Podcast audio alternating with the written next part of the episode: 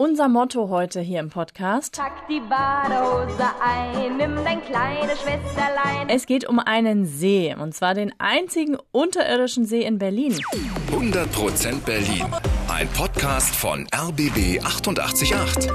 Zusammen mit dem Berlin-Portal Berlin, ich liebe dir. Hier sind Rettungsschwimmerin Jana Schmidt und Bademeister Tim Koschwitz. Und über 70 Seen haben wir hier in Berlin. Ne? Wannsee, Müggelsee, Schlachtensee ist klar, kennen wir alle. Aber es gibt einen, der ist verborgen unter der Erde. Der einzige unterirdische See in Berlin. Aber ja, wo ist der? Fangen wir mal an mit ein bisschen Höhlenkunde.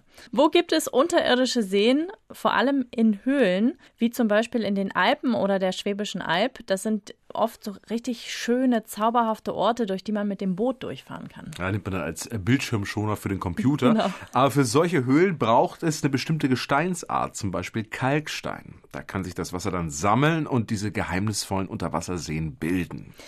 Diesen Stein haben wir hier aber bei uns in Berlin nicht. Es gibt keine langen natürlichen Höhlengänge unter unserer Stadt. Da kann sich also gar nichts sammeln. Aber natürlich haben wir viele künstliche Tunnel, zum Beispiel U-Bahn-Schächte oder Autotunnel oder alte Bunkeranlagen natürlich. Und einen davon schauen wir uns jetzt mal ganz genau an, den Bunker im Humboldt-Hain im Bezirk Wedding.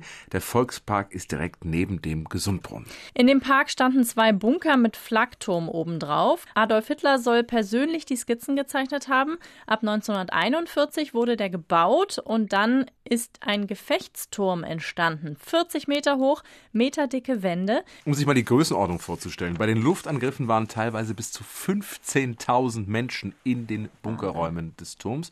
Und der Turm ist sehr robust. Er überlebt Luftangriffe. Nach dem Krieg wollen ihn die Alliierten sprengen, aber das klappt nicht. Auch hunderte Tonnen Sprengstoff können dem Turm nichts anhaben.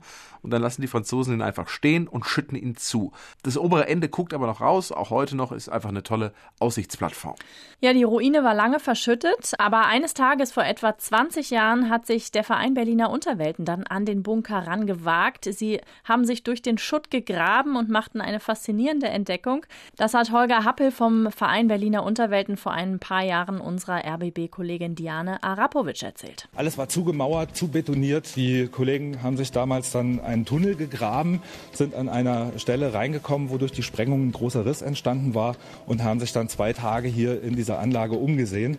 Und äh, bei dieser Exkursion sind die damals auch auf den unterirdischen See gestoßen. Dieser unterirdische See befindet sich im Erdgeschoss und diese Munitionskammer ist offensichtlich durch die Sprengung nicht zerstört worden. Man kann sich das vorstellen wie ein Swimmingpool. Das heißt, sämtliches Wasser, was von oben dort hineinläuft, läuft nirgendwo ab. Ja, mehrere Meter unter der Erde ist dieser See und in diesem Betonraum konnte das Wasser nirgends ablaufen. So entstand in den letzten 70 Jahren eben dieser See.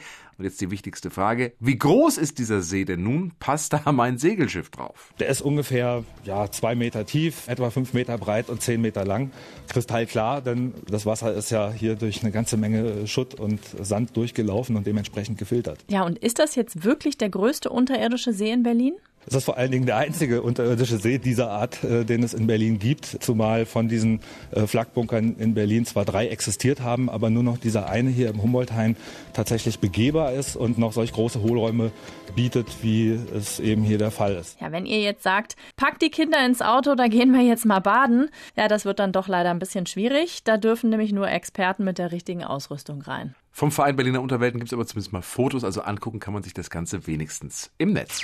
100% Berlin. Ein Podcast von RBB 888. Zusammen mit dem Berlin-Portal Berlin, ich liebe dir.